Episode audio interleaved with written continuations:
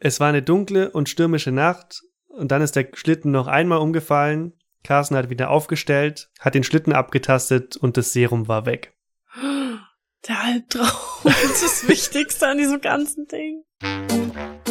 Hohe Tiere und wo sie geblieben sind.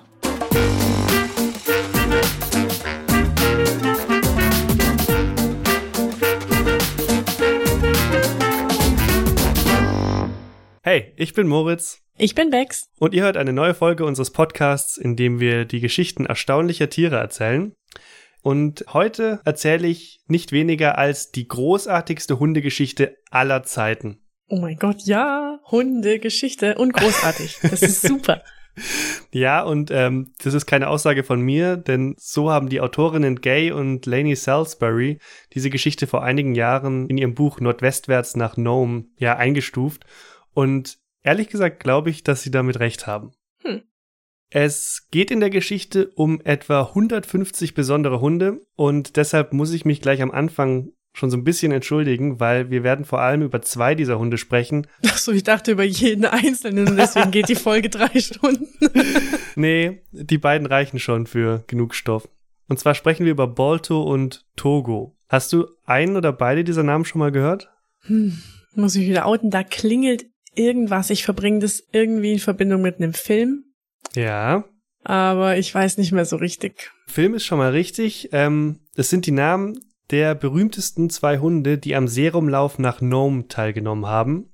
Und das war eine lebensgefährliche Schlittenhundestaffel im Jahr 1925 in Alaska.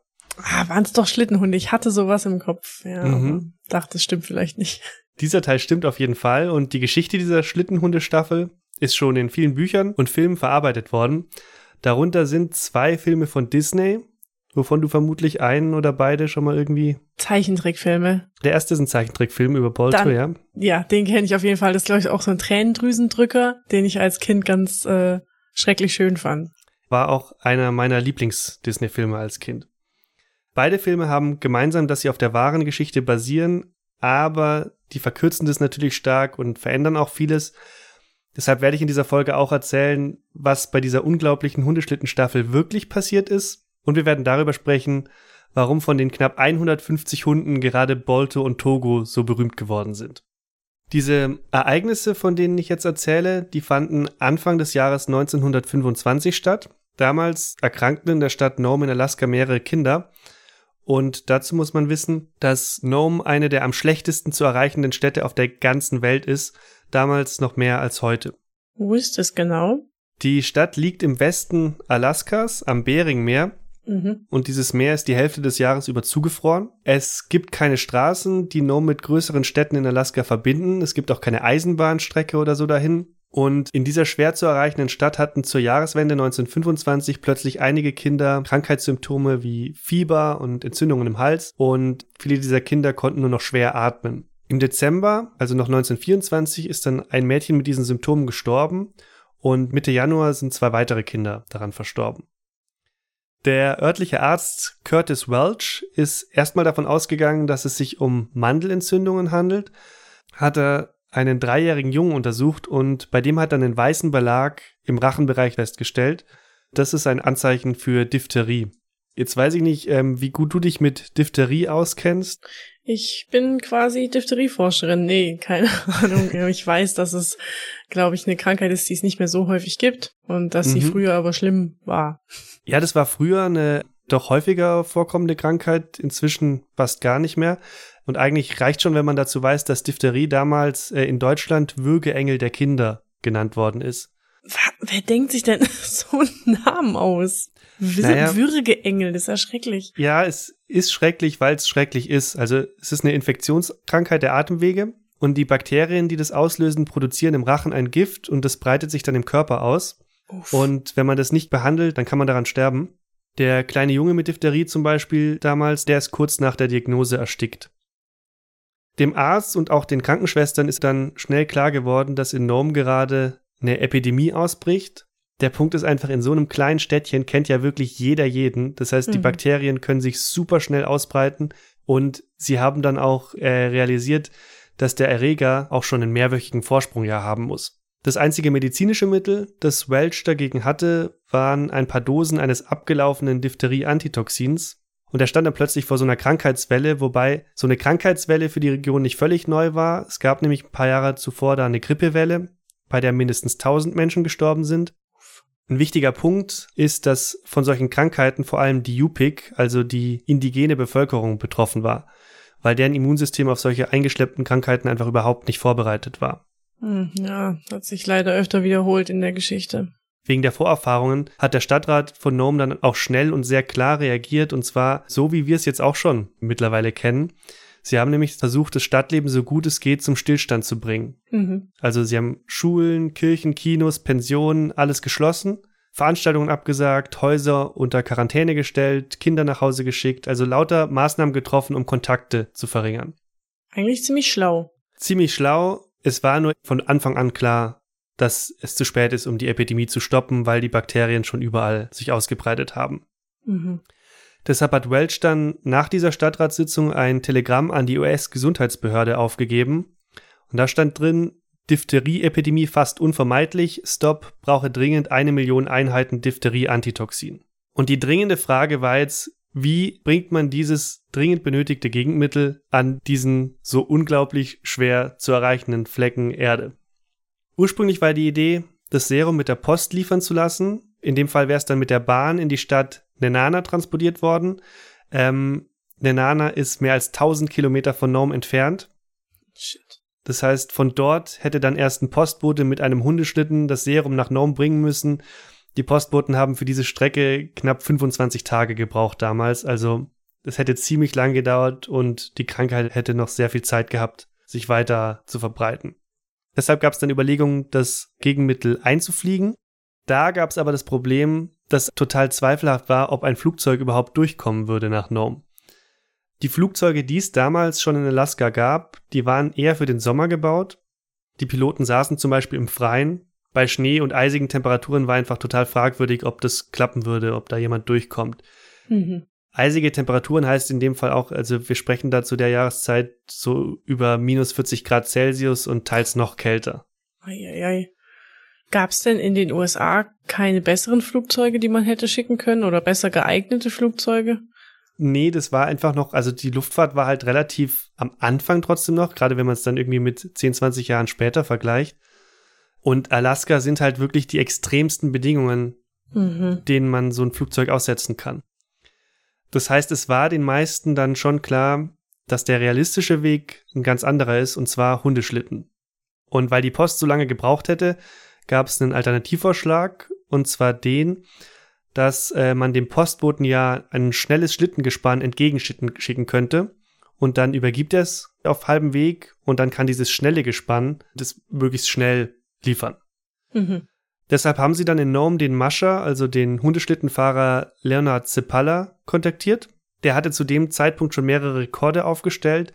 Wenn man so nachliest, offenbar war es auch wirklich schon so, dass damals schon die Leistungen von ihm und seinen Tieren so als, als legendär galten. Wenn Zepalla an einem Schlittenrennen teilgenommen hat, dann hat er das in der Regel gewonnen. Er hat unter anderem mal knapp 900 Kilometer in 13 Tagen zurückgelegt, also fast doppelt so schnell wie so ein normaler Postbote. Mhm. Außerdem hat äh, Sepala mal mit seinem Hundegespann auf einer abgebrochenen Eisscholle überlebt. Okay, krasser Typ einfach. krasser Typ, nur 1,60 groß, aber extrem abgehärtet. Und Sepala hatte einen Leithund, der hieß Togo. Togo war ein schwarzgrauer sibirischer Husky, der war sehr selbstständig und trotz seines Alters, also er war damals zwölf, hat oh. Sepala Togo auch immer noch eingesetzt als Leithund. Krass. Weil die sind relativ große Hunde, da ist zwölf Jahre jetzt schon nicht so jung. Mhm. War auch damals die Frage, wenn man Sepala losschickt, sollte er dann wirklich noch diesen Hund nehmen oder nicht einen jüngeren. Mhm. Alaska war damals kein Bundesstaat, stand natürlich aber mit den USA in Kontakt, wie dieses äh, Serum geliefert werden kann. Und der Gouverneur des Territoriums von Alaska, ähm, der hieß Scott Bone, der hat dann einfach überlegt, probieren wir das mit dem Flugzeug, was schneller sein würde, aber wir wissen einfach nicht, ob es ankommt. Oder nehmen wir die Hundeschlitten, von denen wir sicherer sind, dass sie ankommen, aber sie sind halt deutlich langsamer, mhm. als das Flugzeug wäre. Weil die Hunde viel erprobter in dem Gebiet waren, hat er sich dann dafür entschieden, auf die Hunde zu setzen. Er hat dann aber die Idee verworfen, dass die erste Hälfte der Strecke von einem Postboten zurückgelegt wird. Stattdessen gab es die Idee, für diesen ersten Teil der Strecke eine Staffel aus den besten verfügbaren Fahrern zu bilden. Das heißt, mehrere Gespanne sollten das Serum nacheinander transportieren, was natürlich bedeutet, jedes einzelne Gespann ist frisch, wenn es aufbricht mhm. und nicht schon tagelang unterwegs. Und dann sollte Sepala als der allerbeste Fahrer in der Mitte übernehmen und alles so schnell wie möglich zurückbringen. Deswegen 150 Hunde, weil ich habe ehrlich gesagt mich die ganze Zeit gefragt, warte mal, wie viele Hunde ziehen so einen Schlitten? Das ist unterschiedlich. Es waren auf jeden Fall nicht 150 auf einmal, das stimmt. Stelle ich mir eher kontraproduktiv vor. Nee, das waren, glaube ich, damals, ähm, Minimum waren so acht. Manche mussten zwangsweise dann auf weniger Hunde zurückgreifen, da kommen wir dann noch drauf. Und es ging aber auch bis zu 20, mhm. die in einem Gespann gelaufen sind. Der erste Mascher dieser Staffel hieß Wild Bill Shannon. Und Wild Bill Shannon brach auf, nachdem der Zug dann die erste Fuhre des Serums, das waren so ungefähr 300.000 Einheiten, nach Nenana gebracht hatte. 300.000 Einheiten klingt nach viel, aber das war nur genug für knapp 30 Menschen. Oh. Ja, das heißt, es war klar schon, während man diese erste Lieferung begonnen hat, man braucht eine zweite Lieferung, die hinterherkommt. Mhm. Als dieses Gespann von Wild Bill Shannon losgefahren ist, war es noch mitten in der Nacht. Es war eisig um die minus 50 Grad, also wirklich, wirklich kalt. Und das sind auch für Husky-Gespanne Extrembedingungen, zu denen die normalerweise nicht aufbrechen würden. Ich war gestern im Schwarzwald campen und hatte nachts irgendwie so minus ein Grad oder ein Grad und ich habe mir komplett den Arsch abgefroren und dachte, oh, ich bin hier so so krass, dass wir bei dem Wetter campen. Hm, minus 50 Grad. Wild Bill Shannon wärmt sich da auf. Echt so, rennt in Shorts rum. Das Problem war dann nicht nur die Kälte, sondern auch, dass er in der Dunkelheit dann gleich aufgebrochen ist, um schneller zu sein. Dunkelheit ist bei sowas zusätzlich eine Gefahr, weil man zum Beispiel Eis in Eislöcher einbrechen kann, die man nicht sieht. Mhm. Und was da auch immer eine Gefahr ist, ungefrorene Wasserpfützen. Und zwar kann da Wasser an die Oberfläche gedrückt werden von unten. Mhm. Wenn dann diese Oberfläche nass ist und die Hundepfoten kommen da rein oder die Füße des Maschers kommen da rein, ist es extrem gefährlich, weil die feuchten Körperstellen einfach schnell zu gefrieren beginnen. Mhm. Wild Bill ist trotzdem aufgebrochen in der Nacht. Er hat in der Nacht eine Rast an einem Roadhouse machen können da hatte er dann schon mehrere Gefrierungen im Gesicht und mhm. drei seiner neun Hunde waren so erledigt, dass er sie dann in dieser Hütte zurücklassen musste. Alle drei Tiere sind an den Folgen schon dieser ersten Etappe gestorben. Gott. Kurz nach Wild Bill, am einen Ende dieser Route, ist am anderen Ende ähm, der Strecke Leonard Cepalla aufgebrochen mit seinen Hunden. Der hatte Togo und 19 weitere Hunde dabei. Und bei ihm waren die Bedingungen optimal, kein Wind und nur minus 28 Grad. Hochsommer. ideal. Mhm. Trotz dieses idealen Wetters war es auch für ihn eine gefährliche Reise. Er musste nämlich abwägen, ob er den kürzesten Weg nimmt über das gefrorene Meer oder ob er den sichersten nimmt, ähm, nämlich um das Meer herum einen Bogen schlägt auf dem Festland. Mhm. Wie andere Schlittenführer hat er sich dann auch auf das Gespür seines Leithundes verlassen. Wir werden das jetzt auch noch mehrfach in dieser Geschichte hören. Bei guten Leithunden geht es nämlich auch einfach darum, die sollen natürlich hinlaufen, wo man ihnen befiehlt hinzulaufen. Die sollen aber auch in der Lage sein, selbst Entscheidungen zu treffen. Und die sollen auch, also ein guter Leithund entscheidet sich im Zweifelsfall gegen den Befehl und entscheidet selbst. Jetzt war es so, für den Laien sah Togo, naja, nicht automatisch wie ein guter Leithund aus. Er war relativ klein. Sein Fell sah aufgrund der Färbung, die es hatte, ziemlich verdreckt aus. Aber er hat sich auch einen Ruf gemacht als ein sehr schnelles, kräftiges und auch wachsames Tier, das sich auch auf mehr als zum Beispiel gut zurechtgefunden hat. Während über die meisten Hunde, die an diesem Serumlauf beteiligt waren, so gut wie nichts bekannt ist, gibt es zu Togo tatsächlich einige Hintergrundinformationen. Er wurde zum Beispiel 1913 geboren, war der Sohn des damaligen Leithundes von Cepala und er war als Jungtier ziemlich krank. Für den Mascher war Togo deshalb eigentlich kein interessantes Tier, und deswegen hat sich die Frau von ihm, Constance, um den Hund gekümmert und den aufgepäppelt. Sepala hat Togo dann nach einem knappen halben Jahr an eine Frau verkauft, die das Tier in die Vereinigten Staaten mitnehmen wollte. Dann ist äh, Togo aber nach einigen Wochen, bevor es in die USA ging, ausgebüxt und mehrere Kilometer gelaufen, bis er wieder bei seinem alten Zwinger ankam. Das erinnert natürlich so ein bisschen an den Hund, über den ich schon in Folge 5 unseres Podcasts erzählt habe. Ich würde es gerade sagen, Lampo, Parallelen. Der hat auch weite Strecken selbstständig zurückgelegt. Und es war auch damals dann, was dem Mascher natürlich aufgefallen ist. Er hat dann Togo wieder aufgenommen und vermutlich war das nach diesen ersten sechs Monaten, wo er sich eigentlich kaum mit dem Tier beschäftigt hat, weil er dachte, das ist einfach ein kränkliches, schwaches Tier, das brauche ich nicht, war das so der erste Moment, wo er eine gewisse Anerkennung für den Hund übrig hatte. Togo soll dann aber ein Tier gewesen sein, das die anderen Hunde echt viel geärgert hat. So wird er übrigens auch in dem Disney-Film, der auch nach ihm benannt ist, äh, dargestellt. Es wird, ist aber auch, da musst du als Drehbuchautor fast nichts mehr machen. Die Geschichte ist schon jetzt einfach total filmreif. Ja, zumindest in diesem Teil der Geschichte haben sie sehr viel vom Original übernommen. Was heißt vom Original? Aus der echten Geschichte. Mhm. Zum Beispiel ist Togo damals, ähm, wenn er irgendwo ein Hundeschlittengespann gesehen hat, dann ist er auf die Leithunde zugerannt und ist die angegangen. Und das hat er gemacht, bis er einmal so heftig von einem Leithund angegangen worden ist, dass er richtig schwer verletzt wurde. Tja. er war ein recht wilder junger Hund, was sich erstaunlicherweise, oder offenbar war es für Sepala erstaunlich, schlagartig alles geändert hat, nachdem er Toga zum ersten Mal selbst im Gespann hat laufen lassen. Ab dem Zeitpunkt hat sich der Hund nämlich überhaupt nicht mehr ablenken lassen und er hat auch keine anderen Hunde mehr geärgert, sondern er hat sehr konzentriert gearbeitet und ist zum Beispiel an seinem ersten Tag im Gespann mehr als 120 Kilometer gelaufen, ich weiß nicht, wie diese Leistung heute eingestuft werden würde, aber damals war das für den unerfahrenen Schlittenhund eine echt enorme Leistung. Es war einfach seine Bestimmung irgendwie. Er musste einfach Schlittenhund werden, dann wurde alles besser. Das ist zumindest das Fazit des Disney dann. Ja, klar. Im Film daraus gezogen hat. Für Sepala hat sich auf jeden Fall dann gezeigt, dass Togo ein besonderer Hund war er konnte sich dann so viele Jahre so sehr auf ihn verlassen und hat auch so viel mit ihm durchgemacht, dass er sich dann bei diesem Serumlauf für Togo entschieden hat, obwohl der schon zwölf Jahre alt war. Jetzt kommen wir auch wieder zurück zum Serumlauf. Sepala, Togo und der Rest des Gespanns, die waren also auf dem Weg dem Serum entgegen. Und die Vorgabe für sie war, die halbe Strecke zurückzulegen und dann das Serum zu übernehmen und dann umdrehen und zurück nach Nome. Mhm. Es gab dabei ein Problem. Nachdem Sepala und sein Gespann aufgebrochen sind, ging in Nome die Debatte darüber weiter, ob man nicht doch ein Flugzeug hätte nehmen sollen. Und ob dieser Fokus auf die Hundegespanne, also sozusagen auf ein Mittel aus der Vergangenheit, nicht total rückwärtsgewandt und falsch ist.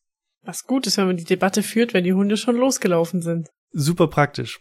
Ich habe es vorhin ja schon angesprochen, dadurch, dass das alles so lange gedauert hat, da wurde schon an der zweiten Lieferung gearbeitet, während die erste gerade losgeschickt worden ist. Die Befürworter eines Lufttransports sind dann einfach davon ausgegangen, dass diese zweite Lieferung die erste überholen kann und dann sogar vor der ersten da ist.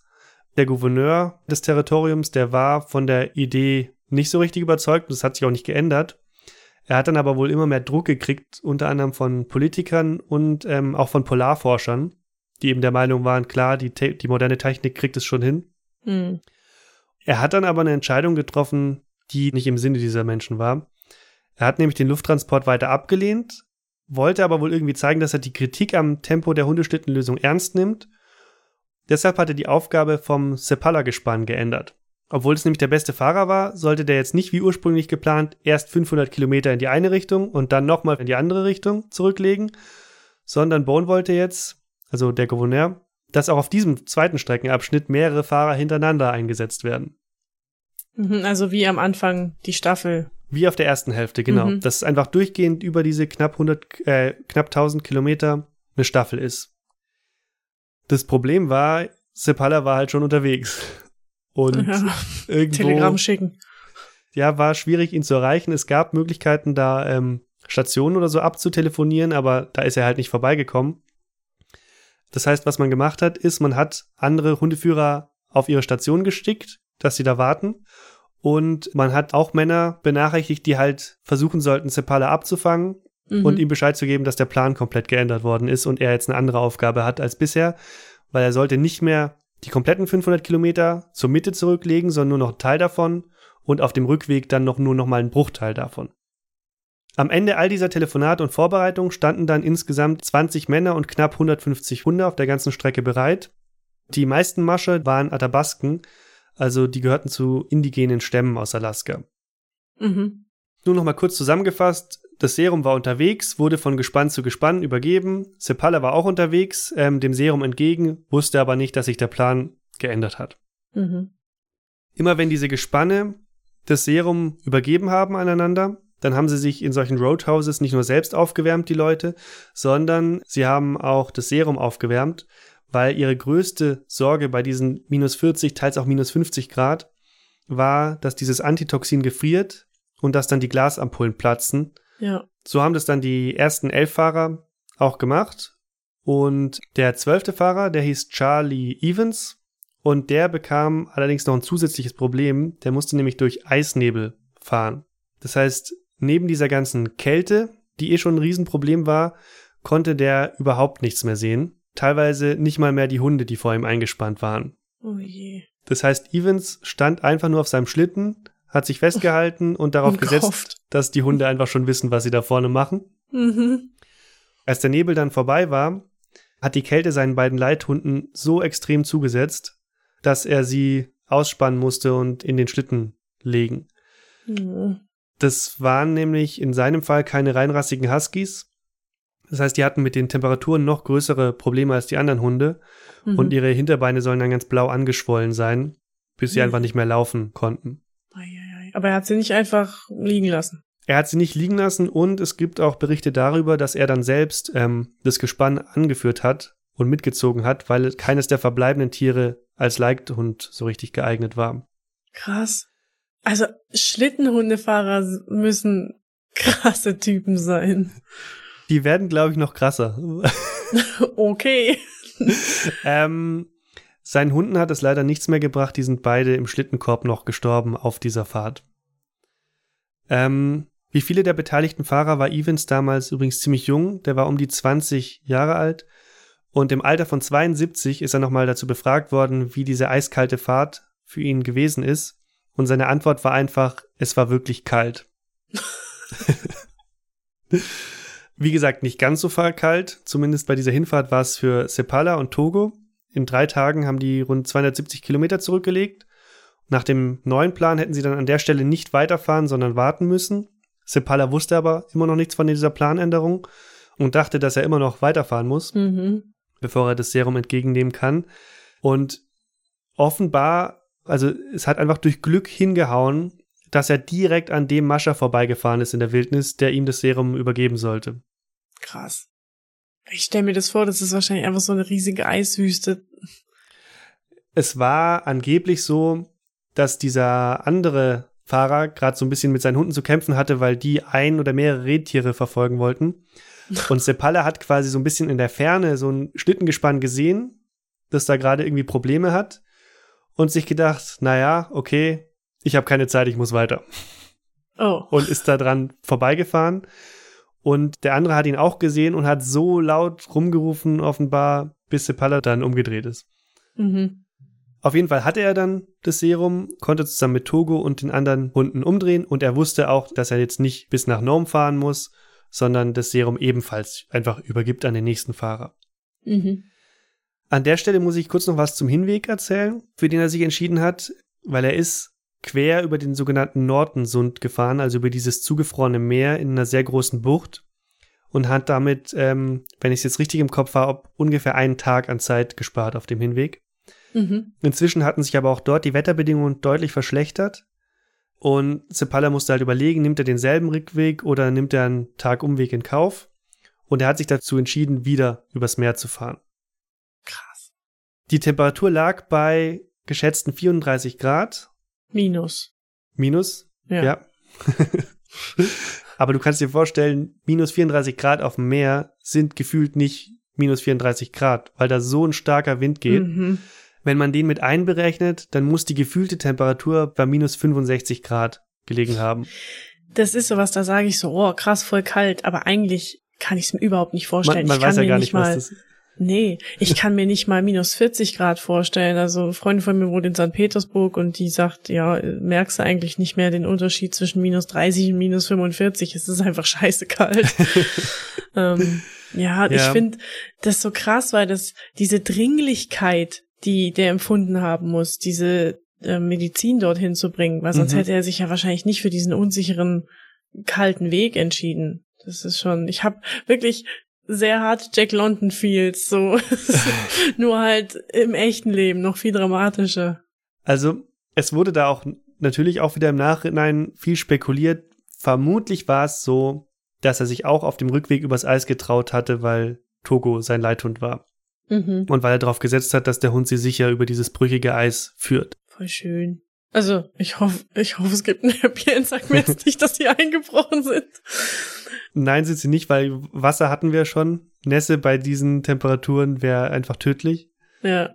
Im Film wird das Ganze sehr extrem und actionreich dargestellt, also in diesem Disney-Film, was nicht so richtig stimmt, weil es gab wohl heftiger Szenen, die Sepala schon mal auf dem Eis erlebt hat, aber nicht damals. Mhm. Er ist damals mit seinen Hunden gegen 8 Uhr abends sicher am anderen Ufer angekommen. Ich finde minus 65 Grad dramatisch genug, ganz ehrlich. ja, da muss ich noch überall das Eis splittern. Mhm. Auf jeden Fall haben sie es sicher rüber geschafft und äh, seine Hunde sind an dem Tag 136 Kilometer gelaufen. Ungefähr 30 km, äh, 13 kmh Durchschnittsgeschwindigkeit. Sepala hat ihnen dann noch zu fressen gegeben und sich in einem Roadhouse am Meer ein Feuer gemacht, um sich und das Serum zu erwärmen. Und das Eis ist nicht gebrochen, während sie drauf waren. Er hat aber später berichtet, dass er an diesem Abend im Roadhouse hören konnte, wie da draußen der Sturm aufzieht und wie er das Eis auf dem Meer zum Knacken brachte. Mm. Wenn ich es richtig im Kopf habe, war es wirklich so, dass am nächsten Tag diese Eisschicht eigentlich zum Großteil weg war. Also da, wo sie gefahren sind, war einfach Unwetter und Wasser. Uff. Sepala hat dann am nächsten Tag aber den Rest seines Wegs auch sicher zurückgelegt. Er hat das Serum an den Mascher Charlie Olsen übergeben. Olsen hat dann in viereinhalb Stunden ungefähr 40 Kilometer zurückgelegt und seine Hände waren danach so durchgefroren, dass er sie tagelang nicht richtig benutzen konnte, was daran lag, dass er wegen der extremen Kälte zwischendurch angehalten hatte, um seinen Hunden Kaninchenfälle um die Hüften zu binden. Mhm. Das ist gut für die Hunde gewesen, aber wir sind jetzt da ungefähr so bei so einer gefühlten Temperatur von minus 55 Grad. Mhm. Und bei dieser Temperatur hat Olsen was gemacht, was man überhaupt nicht tun sollte. Er hat nämlich seine Handschuhe, ausgezogen. Oh. genau. Oh. Weil, wie sonst, befestigt man Felle an Hunden. Ja, klar. Und bindet die fest. Ich stelle mir auch vor, dass er so dicke, fette Pelzfäustlinge anhatte oder so. Damit kannst du nicht keine Knoten, also. Nee, nee. Verstehe ich schon, aber puh die hatten damals ja wirklich eine Fellkleidung, darin bist du halt auf deinem Schlitten hinten starr gestanden. Mhm. Das war jetzt nichts, wo man irgendwie Feinarbeit mitgemacht hat mit den Fingern. Es soll auf jeden Fall so gewesen sein, dass bei diesen Temperaturen so nach 30 Sekunden die ersten Erfrierungen normalerweise einsetzen. Ich weiß nicht, wie lange Olsen gebraucht hat, bis all seine Hunde versorgt waren, aber wir reden ziemlich sicher jetzt nicht über Sekunden, sondern wir reden über mehrere Minuten, mhm. die er da mit seinen Fingern an der Luft gearbeitet hat. Die sollen danach weiß und steinhart gewesen sein. Ah. Zu Oldens Pech hat es dann angefangen heftig zu stürmen. Mhm. Und dann soll eine Böe ihn und sein Gespann so stark getroffen haben, dass sie in eine Schneewehe geschleudert wurden. Das heißt, er musste sich im Dunkeln aus dem Schnee graben und dann die Leinen seiner Hunde neu ordnen, bevor er weiterfahren konnte. Olsen hat all diese extremen Hürden gemeistert und das Serum dann wie geplant an den Mascher Gunnar Carson übergeben. Und nicht eingefroren und geplatzt. Wow. Ja. Krass. Ich weiß nicht, wie oft ich krass sage in dieser Folge. Es ist ein bisschen hart, aber es ist einfach so krass. Es ist wirklich, es ist eine krasse Geschichte. Und es ist, ich finde es so interessant, wir werden auch nachher nochmal vielleicht kurz ähm, auf die Filme zu sprechen kommen, weil Filme natürlich dann auch über einzelne Dinge rauspicken oder übertreiben oder so ganz ehrlich, man braucht diese Übertreibung überhaupt nicht. Mhm. Wenn man nur einen Bruchteil von dem nimmt, was wirklich passiert ist, oder wenn man wirklich nur die Dinge nehmen würde, die wirklich definitiv so nachgewiesen sind, dann ist es eine super krasse Geschichte immer noch. Eben, und du, also, wir sind ja hier meistens ziemlich neutral und du machst jetzt schon gar nicht so einen auf Drama und erzählst mir das mit so einem mega Spannungsbogen und trotzdem ist es super spannend. Also ich erzähle ja einerseits nur von vorne nach hinten und lasse auch trotzdem einen Großteil der Gespanne aus. War jetzt nicht so, dass bei allen anderen alles super lief. Mm. Okay. Jetzt war auf jeden Fall Gunnar Carsten an der Reihe. Und wenn man sich in den Jahren oder auch Jahrzehnten nach dem Serumlauf mit der Hundestaffel beschäftigt hat, dann war Carsten neben Sepala der zweite Name, auf den man immer wieder gestoßen ist. Vermutlich sogar noch öfter als auf Sepala. Warum das so ist, erzähle ich später noch. Es war aber auf jeden Fall so, dass Carsten für denselben Arbeitgeber wie Sepala gearbeitet hat. Sie waren also Kollegen. Ich gehe aber davon aus, dass Sepala eine höhere Stellung hatte, weil er ja als der beste Mascher in der ganzen Region galt. Mhm. Ich sag oder ich glaube das auch deshalb, weil Sepala offenbar vor seinem Aufbruch eine Anweisung hinterlassen hat. Er hat nämlich gesagt, falls noch irgendjemand mit einem Gespann losfahren sollte, dann sollte dieses Gespann von einem ganz bestimmten Husky angeführt werden. Jetzt die Frage an dich, was glaubst du, wie dieser Husky hieß? Hm, könnte es vielleicht Balto gewesen sein? Also ich glaube, ich glaube, er heißt Balto. Ähm, mhm. Ähm, er wird aber zumindest jetzt der, im neuen Film in der deutschen Fassung Balto genannt. Trotzdem sorry, weil das war eine blöde Fangfrage. Die Antwort ist nämlich falsch. Oh, ich wollte ja erst witzig, also pseudo-witzig sein und Lampo sagen, aber. nee, es war so, Balto war oder Balto galt als nicht besonders schnell und Sepala hat ihn offenbar für einen zweitklassigen Leithund gehalten, den man jetzt nicht unbedingt einsetzt, wenn man nicht unbedingt muss. Deshalb hat er damals festgelegt, dass im Falle eines weiteren Gespanns der Hund Fox die Rolle des Leithunds übernehmen sollte. Mhm. Jetzt war Gunnar Carsten, und wir werden auch darauf noch ein bisschen genauer eingehen gleich, offenbar nicht der Typ, der sich gerne an Anweisungen hält. er hat sich nämlich für einen anderen Leithund entschieden. Ein Tier mit schwarzem Fell und mit einem weißen Vorderbein, und das war Bolto. Mhm. Dass Bolto nicht der schnellste war, das wusste Carsten sicherlich, aber der Hund war ziemlich ausdauernd und kräftig und Carsten hat ihm offenbar sehr vertraut. Als der Mascher das Serum dann übernommen hat, ist er nicht sofort aufgebrochen, weil wir erinnern uns, wir befinden uns jetzt eher im Sturm. Und der war so heftig, dass Carsten wohl verhindern wollte, dass das Serum irgendwie Schaden nimmt. Und dann hat er erstmal noch zwei Stunden abgewartet. Das Wetter ist aber nicht besser geworden und dann ist er einfach trotzdem aufgebrochen. Was nur acht Kilometer gut gegangen ist, danach sind Bolte und Carsten an einem Bergrücken im Schnee stecken geblieben ähm, der Weg war dadurch eine große Schneewege versperrt und die soll dem Mascher bis zur Brust gereicht haben.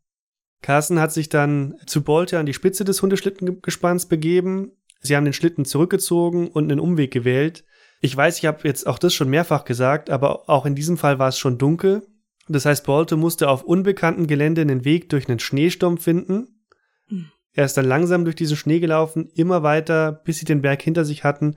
Und dann hat Bolto weiter gesucht und geführt, bis sie wieder auf dem richtigen Weg waren und die Hunde auch wieder schneller laufen konnten. Der Schneesturm war aber noch nicht vorbei und der war teilweise so stark, dass Carsten nicht wusste, wo sie gerade sind, sondern einfach nur auf seinem Schlitten stand und sich festgehalten hat. Mhm. Und Bolto ist einfach. mir so gruselig vor. Und Bolto ist einfach halt vorne weggelaufen und alle anderen Hunde hinterher. Aber was für wundervolle Tiere, ey. Das, also wie, wie die das schaffen durch diese Dunkelheit und den Schnee und da einfach führen. Mhm. Das machen, was sie sollen. Also, außer sie wollen Rentiere jagen, aber schon beeindruckend. Ja, beeindruckend. Was man auf jeden Fall, denke ich, sagen kann, da waren, also, auch wenn es dann jetzt viel um diese zwei Leithunde oder diese zwei Gespanne geht, sehr viele, sehr fähige Hunde dabei, sonst hätte das nicht funktioniert, das Ganze. Mhm. Jedenfalls befand Carsten sich in diesem schlimmen Schneegestöber und als der Winter nachgelassen hat, hat er, er festgestellt, also hat Carsten festgestellt, dass er schon drei Kilometer am Treffpunkt mit dem nächsten Mascher der Staffel vorbeigefahren war. Ui. Er hatte dann zwei Möglichkeiten, einmal umdrehen und zurückfahren oder weiterfahren. Mhm. Und ich habe ja vorhin schon gesagt, Carsten war offenbar nicht so der hatte Typ, nicht der so Bock. nee, der hatte nicht so Bock auf Anweisungen. Und das hat, denke ich mal, dazu beigetragen, dass er eine Entscheidung gefällt hat, die später sehr umstritten war, vielleicht auch die umstrittenste Entscheidung in dieser ganzen Staffel. Mhm. Ähm, er hat die Hunde nämlich weiterlaufen gelassen in Richtung mhm. des nächsten Treffpunkts, hinein in noch stärkere Winde. Ah, und dann stell dir vor, der arme Typ, der da wartet, kommt niemand und du weißt nicht, was ist los. Der Sturm war dann auf jeden Fall so schlimm, dass der Schlitten jetzt mehrfach umgeworfen wurde vom Wind. Die Hunde wurden auch umgeworfen. Gunnar Carsten musste sein Gefährt immer wieder aufstellen wie gesagt, es war dunkel, falls mhm. ich es vergessen habe zu erwähnen. Ähm, es war eine dunkle und stürmische Nacht. Es war eine dunkle und stürmische Nacht und dann ist der Schlitten noch einmal umgefallen. Carsten hat wieder aufgestellt, hat den Schlitten abgetastet und das Serum war weg. Der Albtraum ist das Wichtigste an diesem ganzen Ding. Das ist jetzt vielleicht ein guter Zeitpunkt, um mal kurz über die Quellenlage dieser ganzen Geschichte nochmal zu sprechen. Hm. Ich habe ja schon erzählt, es gibt viele Bücher und auch Filme dazu und viele dieser Geschichten orientieren sich am historischen Kern, weichen aber auch immer wieder stark von der Wahrheit ab. Es gibt aber noch ein paar weitere Probleme. Zum einen gab es damals schon, während dieser ganzen Staffel, ähm, Zeitungsartikel. Also das wurde in den USA als Großereignis verfolgt, diese Rettungsaktion. Ja, ähm, war ein mediales Ereignis. Mhm. Viele dieser Zeitungsartikel widersprechen sich ganz oder teilweise. Super. Was zum einen daran liegt, dass diese ähm, Artikel natürlich auf Aussagen von unterschiedlichen Leuten basieren.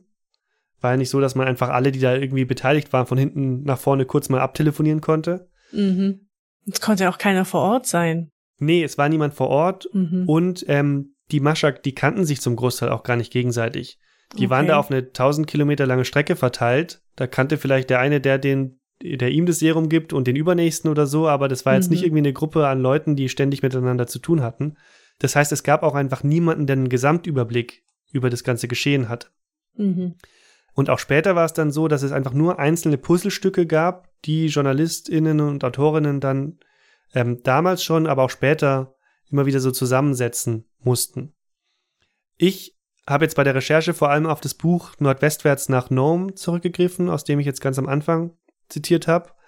Das ist auch teils spannend geschrieben, aber es ist auch eine sehr detaillierte Chronik des Ganzen, die auch auf vielen Interviews und Aufzeichnungen basiert und, und aber trotzdem wie alle, wie alles einfach, was wir darüber jetzt heute wissen, ähm, das Problem hat, dass es natürlich im Endeffekt sehr viel auf den Aussagen der einzelnen Menschen jeweils basiert, die gerade vor Ort waren. Und das war der jeweilige Mascher, der halt gerade unterwegs war. Gut. Wenn du jetzt gesagt hättest, deine Hauptquelle wäre der Disney-Film gewesen, das, das hätte ich unglaubwürdiger gefunden. ich meine, es ist natürlich auch schwierig, die ganzen Mascher, die die kommen gerade von so einer Reise, die verwechseln, wie du schon gesagt hast, die kennen sich gar nicht, die verwechseln vielleicht die Namen. Also die haben vielleicht auch ein bisschen Besseres zu tun, als da ist, oder sich darauf zu konzentrieren, den Journalisten da jetzt minutiös alles aufzulisten.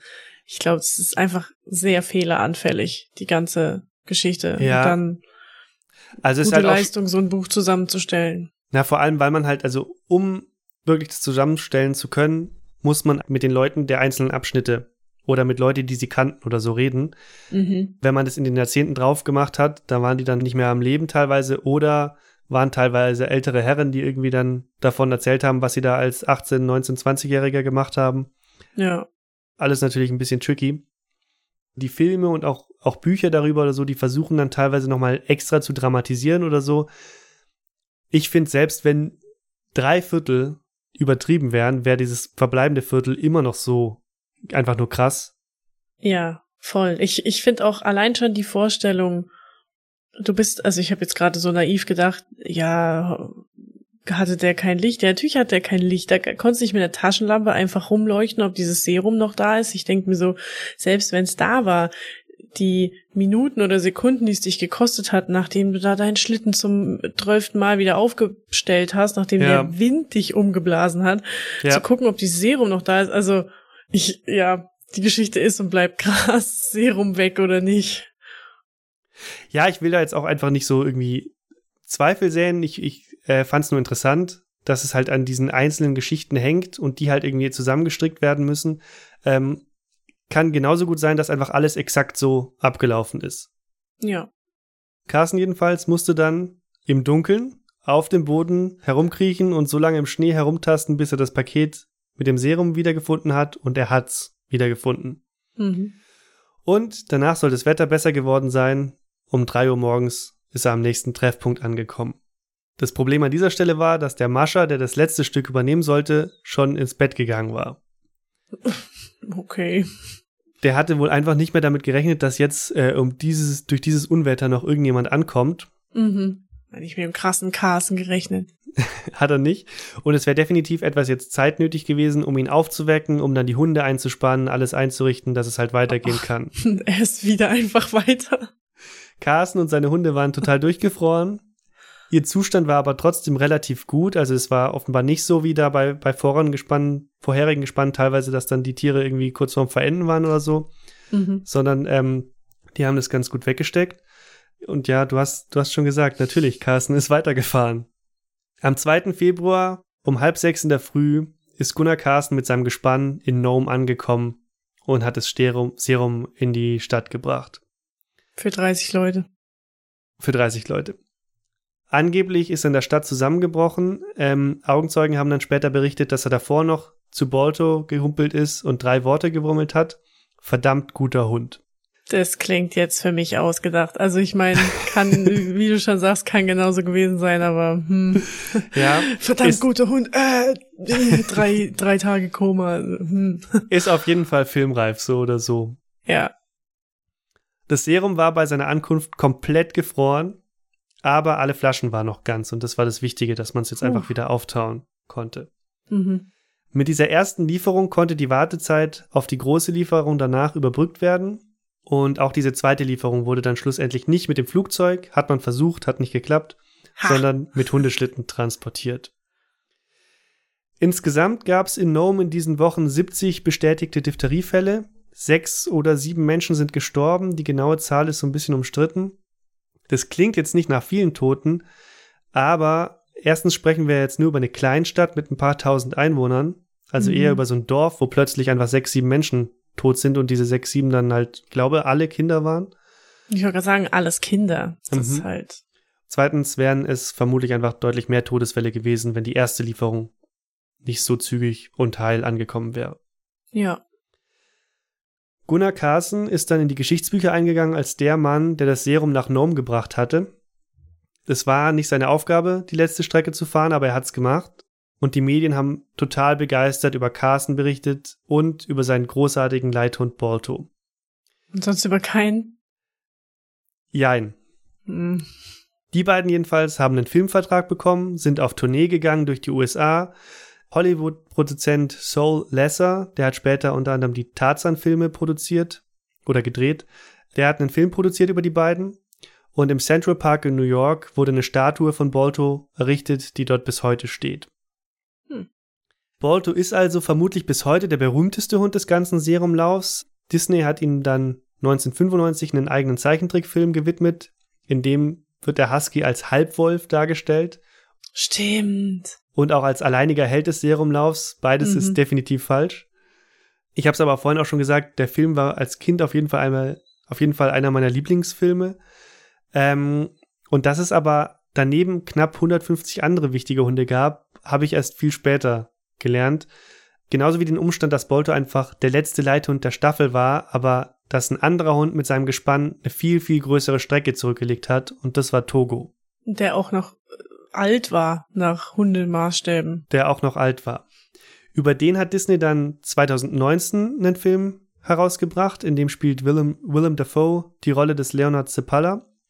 Und der Film ist nach meinem Eindruck schon deutlich näher an der wahren Geschichte dran, aber auch der stellt halt so einen Hund, in diesem Fall Togo, auf ein Podest und blendet dann aus, dass der Serumlauf eine extreme Teamleistung war. Mhm. Das heißt, wenn nur ein Gespann gescheitert wäre, wäre der ganze Transport einfach gescheitert und Bolto und Togo wären dann heute auch längst vergessen.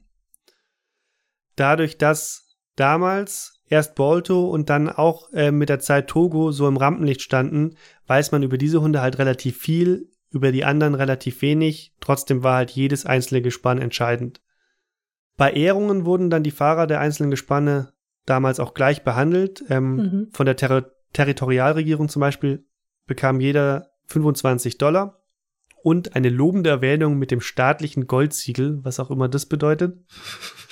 25 ah, Dollar waren damals vermutlich mehr, als es mir jetzt vorkommt. Also ich weiß jetzt nicht die, die Inflation, aber viel, viel mehr, würde ich, okay. würde ich sagen. Ich glaube, das war das schon. Klingt so lächerlich heutzutage. ich glaube, das war schon eine ganz gute Summe. Vielleicht nicht angemessen dafür, was die alle riskiert haben. Hm. Und das muss man natürlich auch nochmal dazu sagen, die Hunde haben das natürlich überhaupt nicht freiwillig riskiert. Die wurden eingespannt und mussten loslaufen.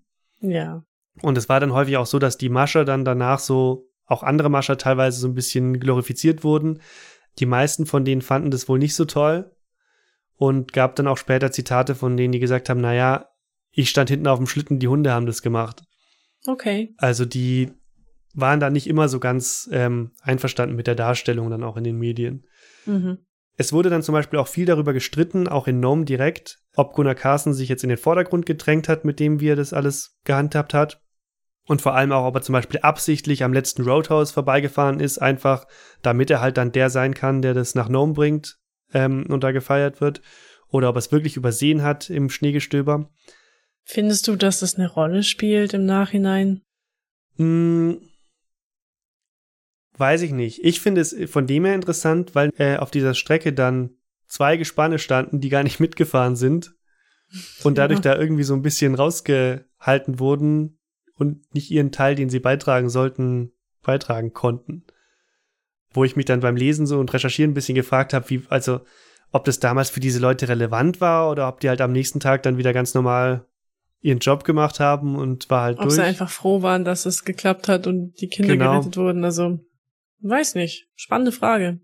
Sepala auf jeden Fall hat sich zwar dieser Debatte, aus dieser Debatte um Carsten rausgehalten, er war aber über eine Sache verärgert. Dass er den anderen Hund genommen hat. So ein bisschen, ja. Nicht nur den anderen Hund genommen, sondern es war dann auch lange so, und es, also das ging auch wirklich über Jahrzehnte so, dass vieles von dem, was Togo geleistet hat, später Balto zugeschrieben worden ist mhm. und dass Balto einfach sehr im Rampenlicht stand. Das geht so weit, dass man zum Beispiel bis heute überall noch so Artikel findet, die halt darüber aufklären, sage ich mal, dass Balto und Togo nicht derselbe Hund sind. Okay. Weil manchmal hängt, herrscht da so ein bisschen noch die Annahme vor, dass es einfach ein Hund ist, der halt zwei Namen hatte. Mhm. Was ganz interessant ist, es gibt zwei Zitate aus Sepala, Sepalas Memoiren zu, diesem ganz, zu dieser ganzen Debatte. Das erste ist, es war für mich fast unerträglich, als der Zeitungshund Balto für seine ruhmreichen Leistungen ein Denkmal erhielt. Das zweite ist deutlich versöhnender. Da, da hat er geschrieben, ich hoffe, ich werde nie zu denen gehören, die irgendeinem an dieser Staffette beteiligten Hund oder Fahrer seinen Verdienst absprechen. Wir haben alle unser Bestes gegeben. Das ist so viel schöner. Das ist viel schöner und da sind wir auch wieder so an dem Punkt, es war halt einfach eine Teamleistung und ich habe jetzt auch vor allem über diese zwei Hunde gesprochen, weil man halt über die mehr weiß oder auch über diese Gespanne, aber es waren 150 Tiere ungefähr, 20 Männer, einer davon macht einen Fehler und das Ganze bricht einfach zusammen. Ja. Ich finde auch wichtig, dass es, es geht ja nicht um Rennen.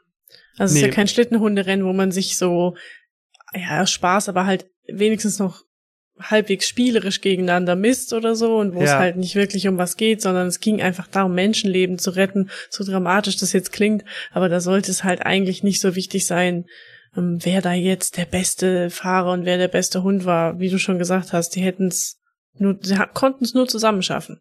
Genau so ist es einfach. Auch Togo und Sepala sind dann später zum Beispiel auf Tour gegangen. Die kamen auch nach New York. Da ist er mit seinem Gespann unter anderem durch den Central Park gefahren. Auch da gab es eine Ehrung. Ebenfalls auf Tournee gegangen ist Wild Bill Shannon, der mit ah, der ganzen Wild Staffel Bill, angefangen stimmt, hat. Den habe ich total vergessen. Äh, mit seinem Hund Blackie. Wild Bill wurde übrigens später ähm, von einem Bären getötet. Oh. Was auch noch so ein Ding ist, jahrzehntelang wurden vor allem die weißen Fahrer der Serumstaffel gefeiert und geehrt.